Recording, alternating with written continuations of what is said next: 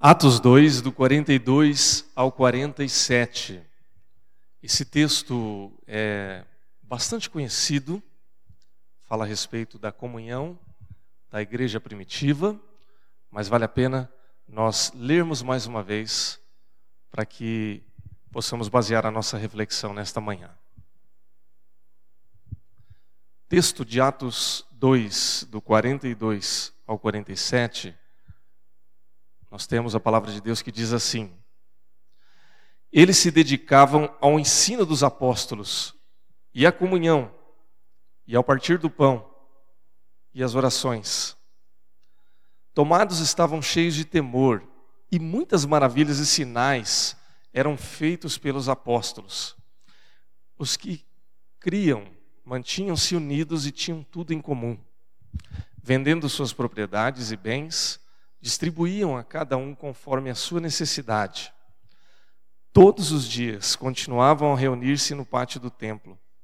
Partiam pão em suas casas e juntos participavam das refeições com alegria e sinceridade de coração, louvando a Deus e tendo a simpatia de todo o povo. E o Senhor lhes acrescentava diariamente os que iam sendo salvos. Vamos orar?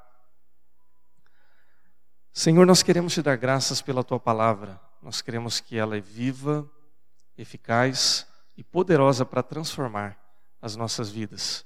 Que em nome do Senhor Jesus, nós possamos assim continuar nos fortalecendo na revelação da tua palavra e que a tua igreja assim possa continuar se espelhando na tua vontade em nome de Jesus.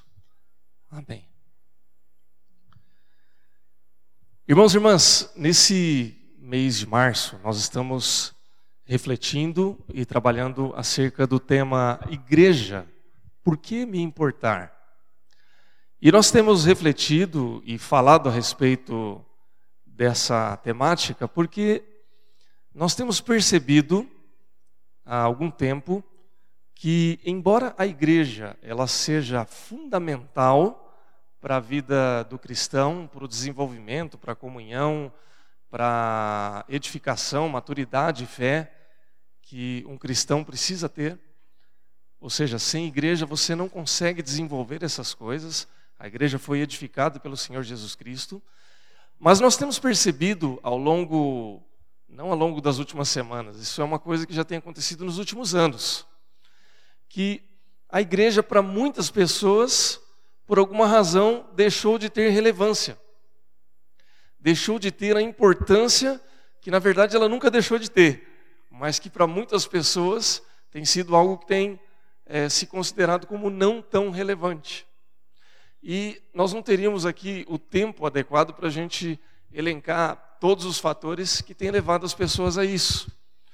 Mas, é, superficialmente, a gente poderia dizer que é, é parte do tempo que a gente está vivendo, é parte da condição pós-moderna do homem, em que é, as pessoas têm procurado mais algo que lhes satisfaz, mais algo que é, preenche as suas necessidades imediatas, momentâneas.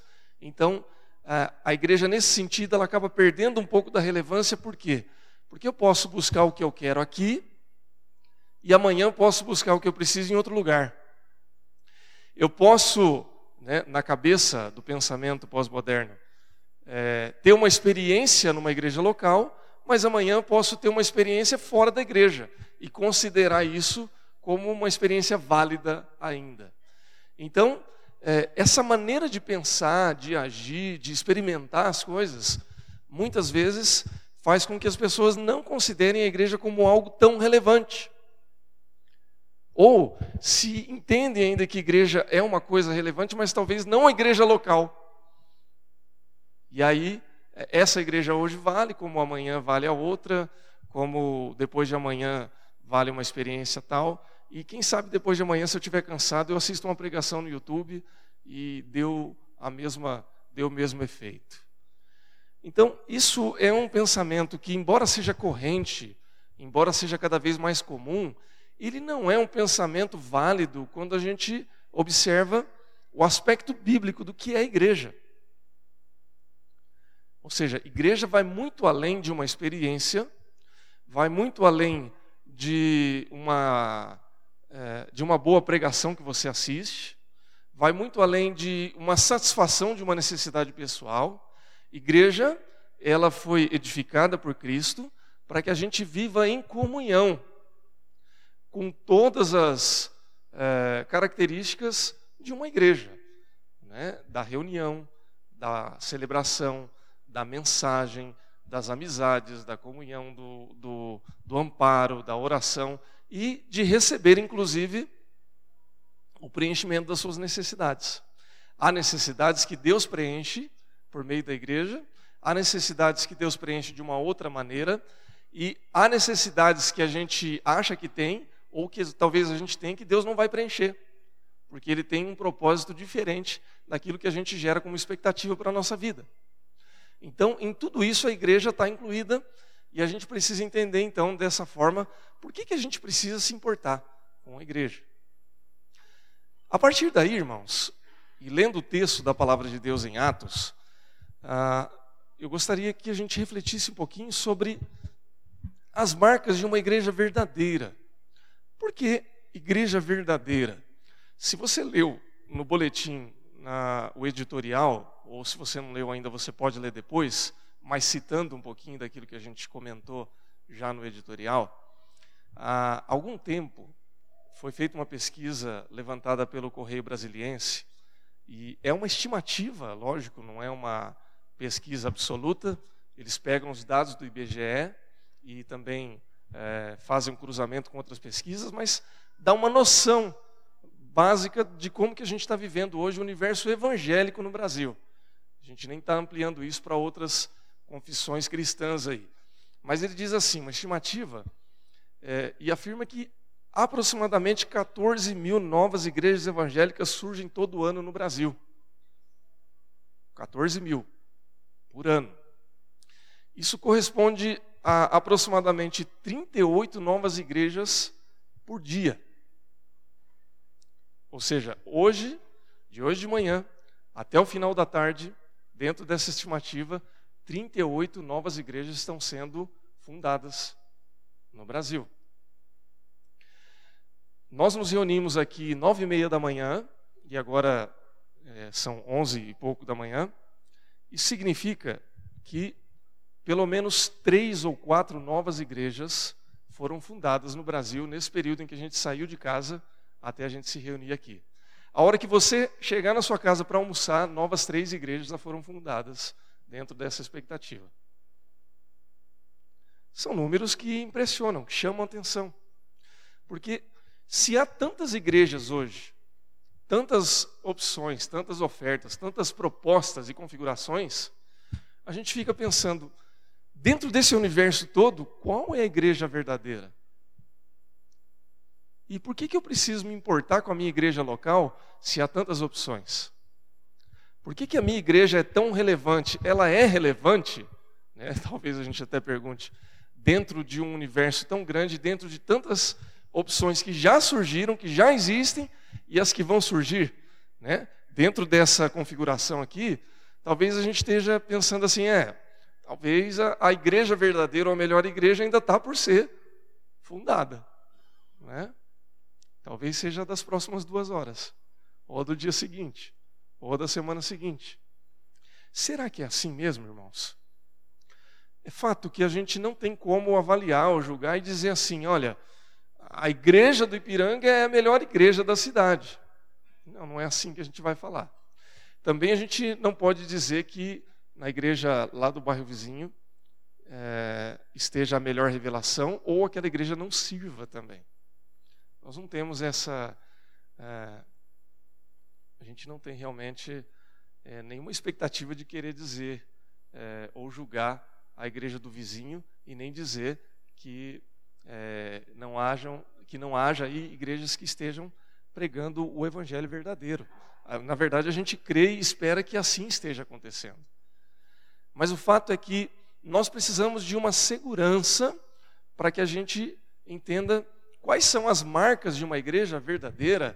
Primeiramente, para que a gente continue caminhando no sentido de que a nossa igreja local, a igreja que nos abençoa, a igreja que acolhe as nossas famílias, a igreja que a gente exerce um ministério, que a gente desenvolve algo que seja útil para o reino de Deus, esteja vivendo dentro dessa proposta bíblica. Esse é o primeiro aspecto.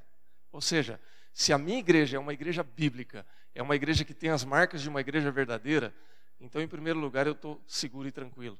Aqui é a minha casa. Aqui é o lugar onde Deus fala comigo, onde Deus sustenta a minha família, onde Deus me abençoa e abençoa a minha comunidade de fé. Num segundo aspecto, é importante também para quê? Para que nós saibamos, inclusive, de onde a gente tem se alimentado.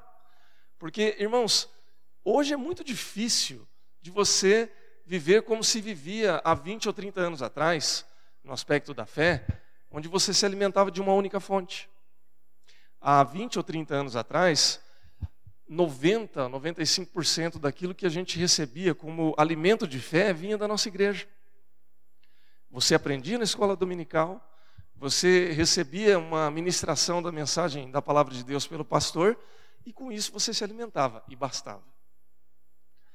Hoje, você tem essa ministração, você tem o ensino bíblico, mas você tem também ah, o pastor da moda, você tem o pregador famoso, você tem aquele que aparece na televisão, aquele que aparece no YouTube, aquela, aquele trecho da mensagem que aparece na sua timeline no Facebook.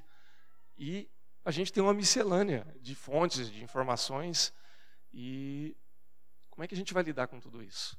Como é que a gente vai filtrar? Como é que a gente vai dizer, olha, isso aqui realmente é a palavra de Deus?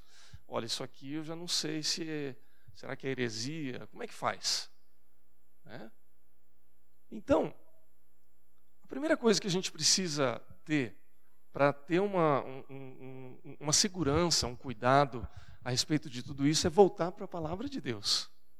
A palavra de Deus continua sendo a nossa fonte confiável, a nossa é, fundamentação, o lugar onde a gente vai encontrar a base da nossa fé. E também, irmãos, conhecer um pouquinho da história. A nossa igreja ela é fundamentada tanto na palavra de Deus como única regra de fé e prática, como ela também tem se desenvolvido ao longo de, da história através de é, elementos que vão nos dar segurança sobre como a gente vai lidar com a fé, com a igreja e com a realidade daquilo que é importante para a nossa vida. Eu não vou entrar aqui em todos os, os itens, ou detalhar os itens que nós colocamos aqui no editorial, mas só para lembrar ah, essa discussão sobre a igreja, se ela é herética ou não, se ela é verdadeira, se ela prega realmente a palavra de Deus ou não, essa discussão já é antiga. Ela não é uma, um, um tema que surgiu agora no, nos anos 2000 e tal. Sempre houve essa discussão, porque sempre houve grupos que resolveram, de alguma forma, é, identificar ou dizer assim: olha, agora nós temos a revelação e essa é verdadeira. Não, essa igreja até aqui, ela caminhou, mas nós temos a verdadeira revelação de Deus. Eu não sei se isso soa familiar para você, se você já ouviu isso em algum lugar. Não é? Alguma igreja que diz assim: não, a revelação de Deus está aqui. Aqui é que está o poder de Deus. Aqui é que Deus está falando hoje. Irmãos, isso acontece hoje, como sempre aconteceu. Não é novidade. Muda-se as formas, muda-se a maneira como é apresentado, mudam-se os interesses, mas o problema sempre aconteceu. Nós citamos aqui é, quatro características, né, ou atributos de uma igreja verdadeira. Isso é um pouco de teologia sistemática também, mas que vem da história da igreja. Há muitos anos atrás, lá no ano 381 depois de Cristo, houve um credo, né, que é uma confissão de fé, que foi definida e chamada de credo niceno-constantinopolitano. E uma parte desse credo, que ele fala sobre a igreja, ele diz assim: creio na igreja una, santa, católica e apostólica. Ah, essas são algumas, alguns atributos do que é uma igreja verdadeira, segundo uma reflexão de uma confissão de fé. Por que, que eles criaram esse credo, que chama niceno e constantinopolitano? Eles tiveram dois concílios naquela época, um de Niceia e outro de Constantinopla. E é, pegaram um pouco daquilo que já tinha se desenvolvido em Niceia, trouxeram para Constantinopla e fizeram então essa elaboração. Eles tinham um monte de coisas que eles tinham que discutir, um monte de temas, mas tinha um problema sério que a igreja estava vivendo naquele tempo, que era uma heresia chamada arianismo.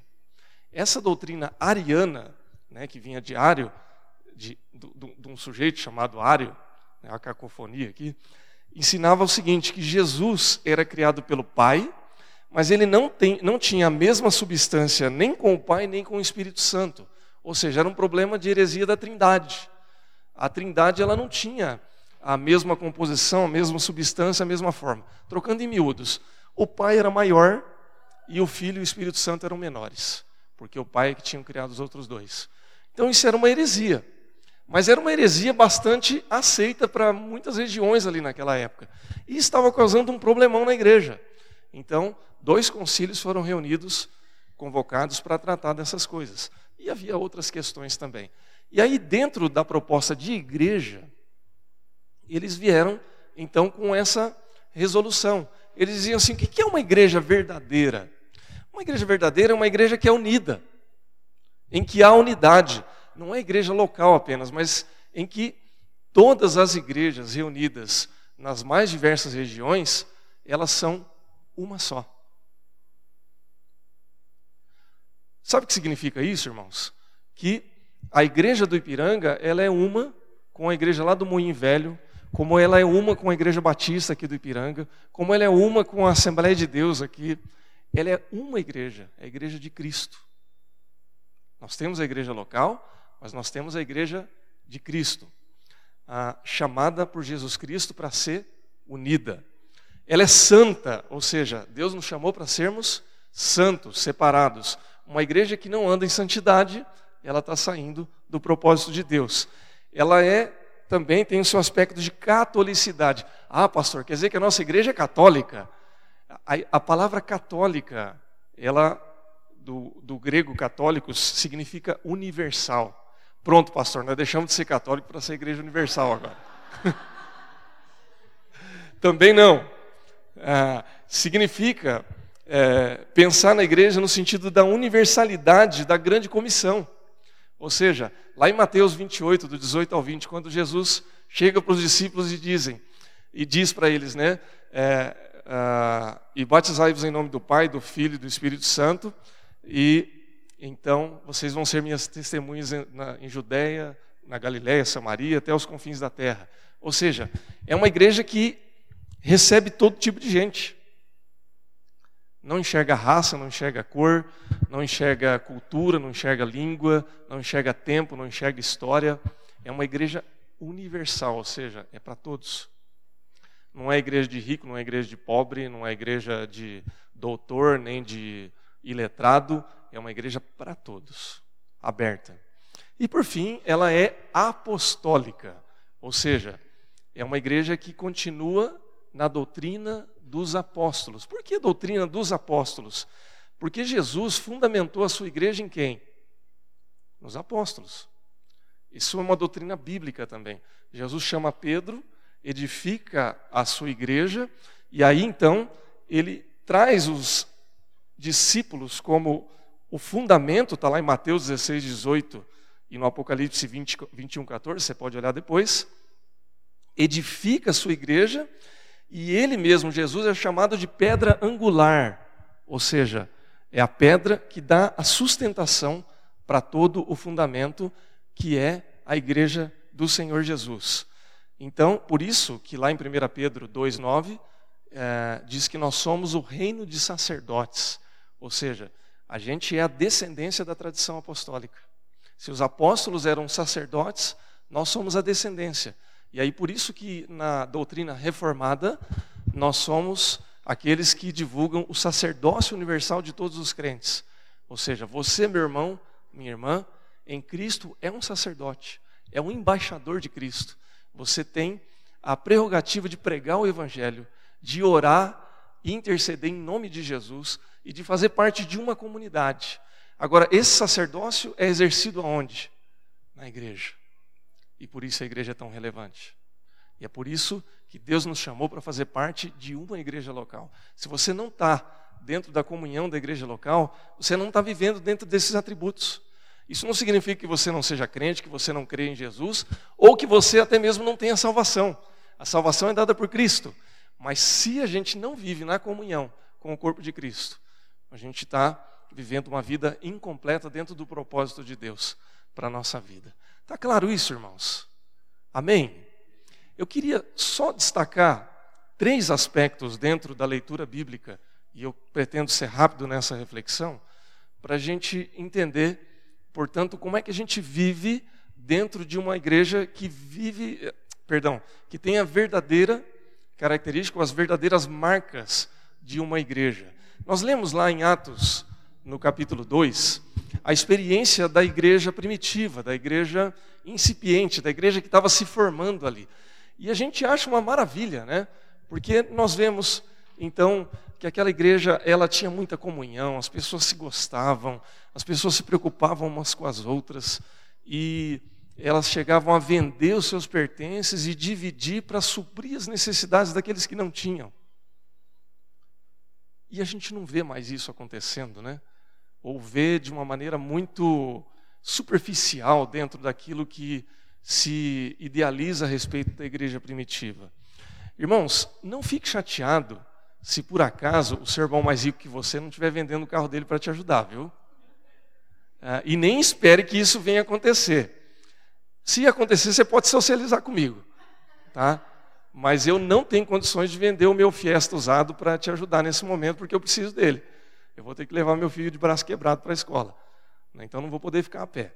Mas é, só entendendo um pouquinho por que, que essa esse nível de comunhão não aconteceu por tanto tempo? Primeiro, que era a igreja que estava iniciando, irmãos. Segundo, que havia uma expectativa bastante apocalíptica naquele tempo. Ou seja, Jesus vai voltar logo. Então eu não preciso ficar acumulando muita coisa se eu sei que Jesus vai voltar. À medida que Jesus não volta, eu vou começando a me preocupar com outras coisas.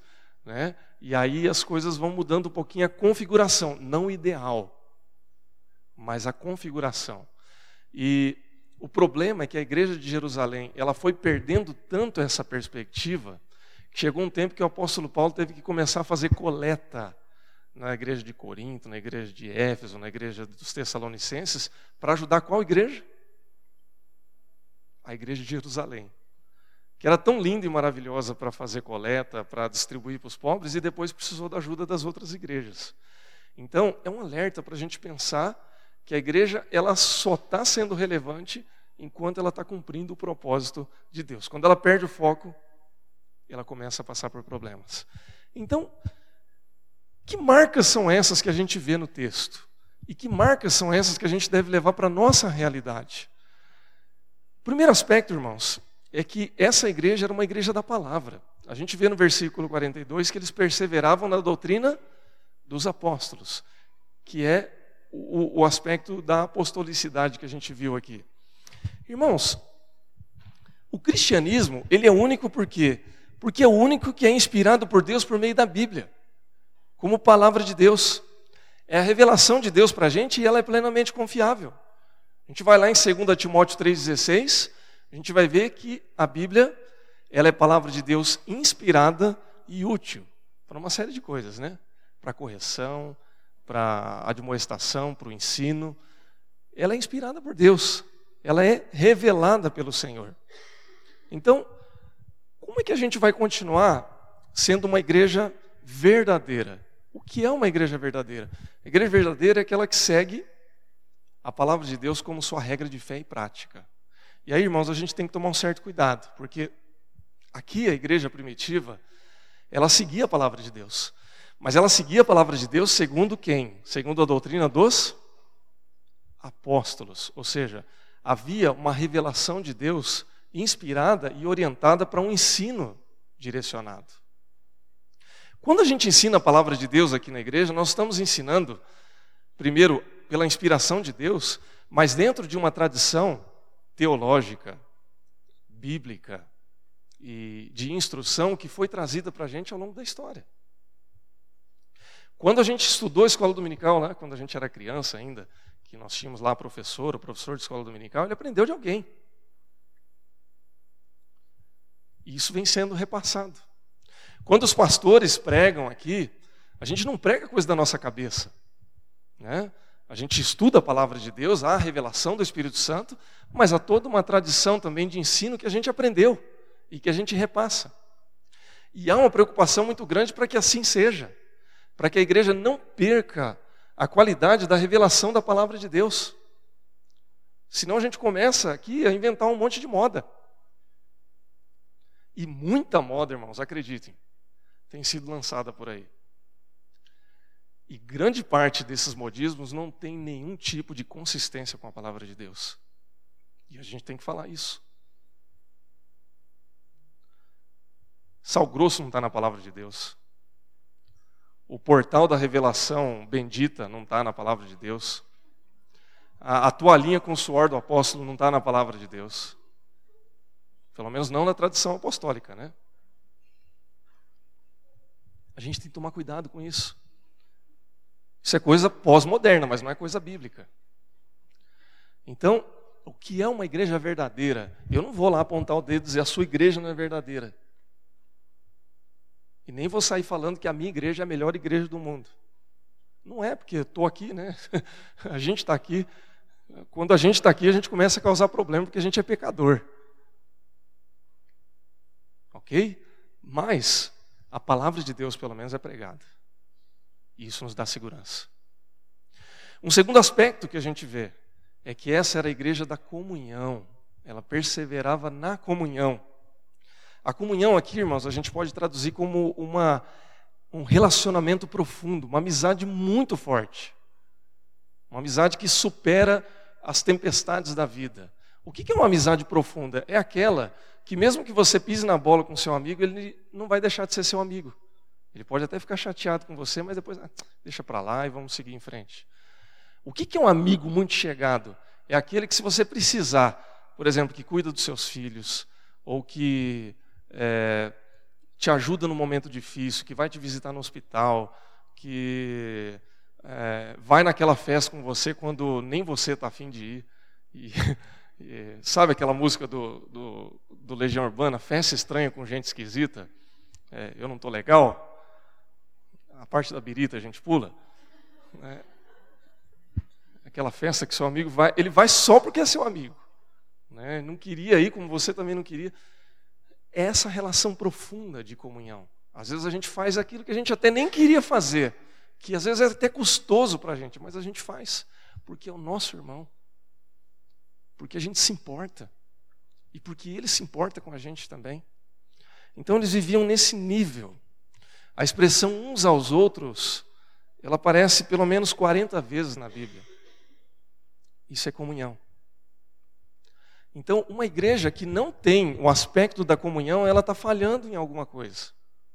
Irmãos, eu, eu não vou dizer assim, ah, não é, ou, ou é válido, não é válido, mas eu teria dificuldade de me adaptar. Estou falando por mim, tá? Mas dificuldade de me adaptar com uma igreja onde, por exemplo, eu só vou lá, sento, assisto o culto e vou embora.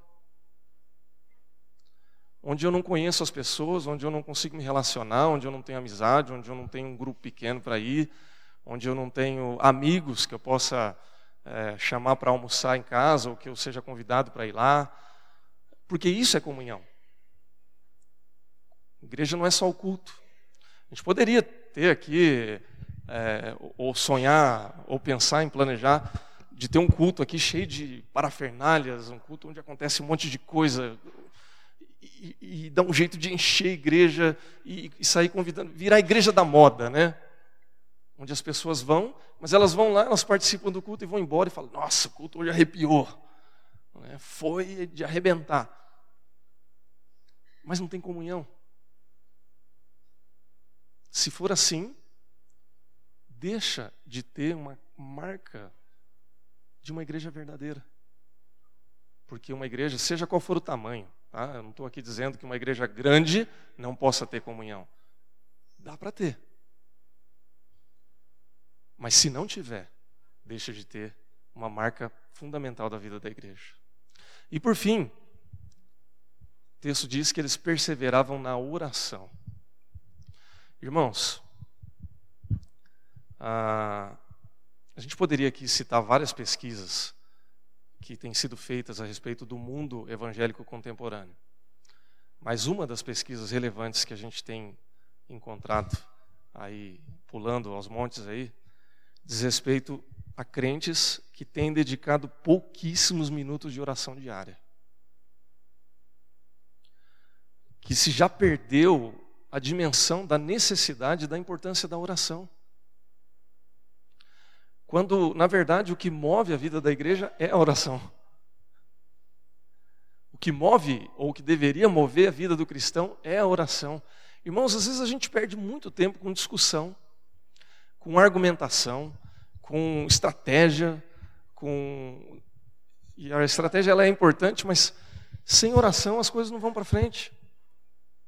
Essa igreja, ela crescia, ela era uma igreja que era relevante porque as pessoas oravam, oravam umas com as outras, oravam umas pelas outras, oravam como igreja e as coisas aconteciam. E às vezes a gente perde a dimensão da oração. Irmãos, não é uma crítica aqui, mas é um alerta.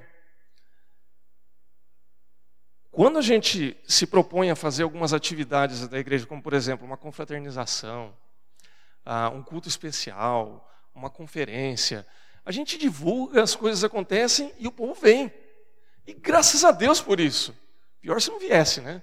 A gente ia passar vergonha.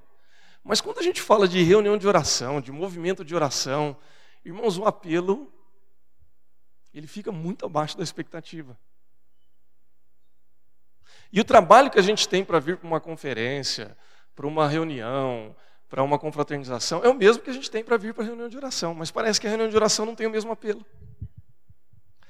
E eu não estou dizendo que você tenha que vir na reunião, seria bom se você viesse, lógico. Né? Eu não vou dispensar a tua presença aqui como algo que não seja importante. Mas às vezes não dá tempo, né? às vezes é uma questão de agenda. Agora, o meu receio, e aí é um, é um receio que eu estou colocando aqui, é que talvez isso reflita um pouco da nossa, ou da importância que a gente tem dado para a oração, ou da nossa prática de oração diária. Ou seja, se eu não venho orar aqui, será que eu estou orando em casa? Se eu não consigo dedicar meia hora, uma hora de oração, será que eu consigo fazer isso fora desse ambiente? É só uma pergunta, tá, irmãos? Não é uma afirmação. Mas é também um alerta. A igreja verdadeira é aquela que ora. É aquela que a gente dedica tempo em oração, individualmente, como irmãos. É aquela que tem o discernimento do Espírito Santo de pensar assim: olha, isso aqui é espiritual. Vamos parar de argumentar e vamos orar. É aquela sensibilidade de Deus da gente, por exemplo, escutar um irmão falando: nossa, passei por isso e por isso esses dias, e na hora você ter aquele estalo e falar assim: Vamos orar por isso? Porque eu acho que isso aqui é Deus que vai fazer a diferença. A gente só tem esse discernimento, a gente só tem essa desenvoltura espiritual quando a gente mantém a prática da oração. E aí, irmãos, eu quero concluir essa reflexão dizendo que a igreja primitiva, a igreja que estava ali naquele tempo bombando, como a gente diz hoje, ela tinha como característica o temor de Deus e diz o texto que o Senhor acrescentava dia após dia os que iam sendo salvos. Não é interessante, irmãos, que quem acrescentava as pessoas na igreja era Deus? Que não era os crentes de Jerusalém que falavam assim, aí dia após dia eles iam pegando pessoas pelo braço e iam trazendo pela igreja? Não é isso que diz o texto. O texto diz que dia após dia as pessoas iam sendo salvas por quê? Porque a igreja contava com a simpatia da comunidade. As pessoas ao redor ali de Jerusalém olhavam e falavam assim: puxa, tem alguma coisa diferente. Esse povo é diferente, eles não são igual esse povão que a gente está acostumado aqui. Tem alguma coisa que atrai a gente. Eu quero ver o que, que é. E Deus acrescentava os que iam sendo salvos. Irmãos, o que é uma igreja verdadeira? Eu não vou julgar, mas a palavra de Deus nos mostra. É uma igreja que é da palavra de Deus, que prega a palavra de Deus, que não negocia com modismos, que não negocia com, com estratagemas e outras coisas aí só para agradar as pessoas. É uma igreja da comunhão, ou seja, há realmente a preocupação uns com os outros. A gente quer estar junto, não é uma coisa forçada. A gente tem prazer em estar junto. É uma igreja da oração. A gente sabe que quem manda na igreja é Deus, cujo Senhor Jesus Cristo é o cabeça. E quem faz as coisas acontecer na nossa vida é Deus. Então a gente ora, a gente busca a vontade de Deus. E através dessas coisas, Deus vai acrescentando os que vão sendo salvos e as pessoas vão enxergando que há alguma coisa diferente. Tem alguma coisa de Deus acontecendo ali. E se Deus está tratando, está trabalhando, a gente vai contando com a simpatia das outras pessoas. Amém, irmãos? Por que me importar com a igreja? Porque a igreja é o plano de Deus para a nossa vida. Nós estamos numa igreja. Que essa igreja seja verdadeira, que a gente contribua para que essa verdade de Deus continue sendo parte da nossa igreja e que a gente viva isso, a palavra, a comunhão, a oração e a vontade de Deus. Amém? Que Deus abençoe a todos em nome de Jesus e que assim seja com a minha e com a sua vida.